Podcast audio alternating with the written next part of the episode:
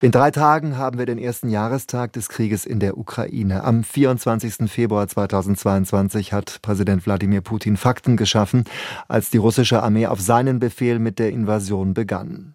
Wie lange der Krieg noch dauern wird, das kann keiner sagen, und rückblickend erscheint es fast wie blanker Hohn, dass Putin noch gut eine Woche vorher, am 15. Februar 2022, auf einer gemeinsamen Pressekonferenz mit Bundeskanzler Olaf Scholz in Moskau gesagt hatte, wir wollen keinen Krieg in Europa.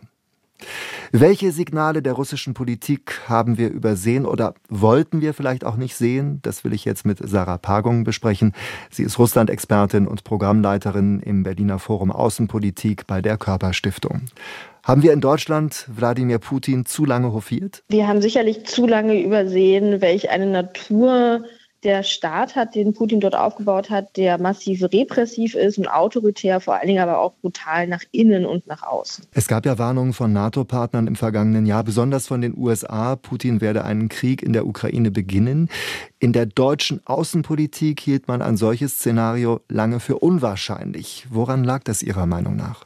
Das lag aus meiner Sicht an zwei Faktoren. Eben zum einen, dass man die Art und Weise dieses russischen Regierungssystems so nicht erkannt hat, so vielleicht auch nicht wahrhaben wollte. Zum anderen aber auch, weil man vielleicht nicht glauben wollte, nicht glauben konnte, dass ein Krieg auch in dieser Größe in Europa wieder möglich ist und man sich dann lieber auf das zurückgezogen hat, wo man sich sicher fühlt und einfach diese Möglichkeiten ausgeblendet hat.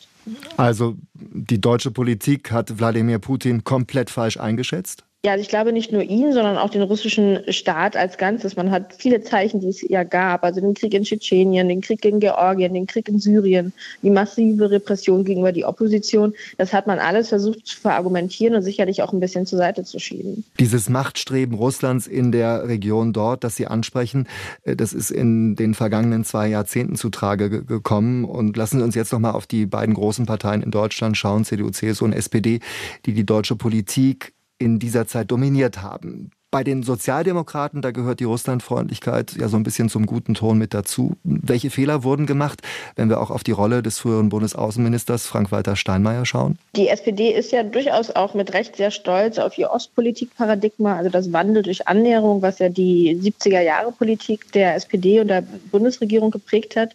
Und man hat einfach übersehen, dass die Annahmen, die diesem zugrunde liegen, für heute nicht mehr zutreffen, dass also man diese Ostpolitik nicht einfach fortsetzen oder wieder holen kann. Und das hat man eben verkannt. Man hat es einfach weitergemacht, obwohl ganz offensichtlich war, dass Russland an einer politischen Annäherung, an einem Transfer von Werten, an einer Demokratisierung gar nicht interessiert ist. Und dann ist da Angela Merkel, die langjährige CDU-Chefin, war 16 Jahre lang Bundeskanzlerin. In ihrer Amtszeit hat sich Deutschland in die energiepolitische Abhängigkeit Russlands begeben. Warum hat auch sie Wladimir Putin und Russland, so wie der russische Staat funktioniert, politisch falsch eingeschätzt? Also ich glaube, das liegt bei ihr an zwei Faktoren. Zum einen ist dieses Ostpolitikparadigma, was eben sehr wichtig für die SPD ist, etwas, was wir eigentlich in der gesamten Gesellschaft, auch in der gesamten außenpolitischen Community gefunden haben.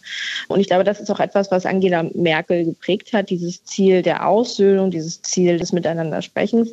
Zum anderen hat sie aber auch einen, ich würde sagen, einen Politikstil, der sehr auf Management, sehr auf Verhandeln, sehr auf Konsens ausgerichtet ist und hat das eben auch auf Russland versucht anzuwenden und dabei eben nicht erkannt, dass es kein Land ist, in dem man in dem Sinn einen gemeinsamen Konsens, eine Kooperation finden kann. Die russische Invasion in der Ukraine am 24. Februar des vergangenen Jahres hat eine Zeitenwende markiert. So hat es Bundeskanzler Olaf Scholz dann auch im vergangenen Jahr wenige Tage später in einer Regierungserklärung im Bundestag gesagt. Seitdem hat sich die deutsche Außenpolitik neu orientiert, auch mit Bundesaußenministerin Annalena Baerbock.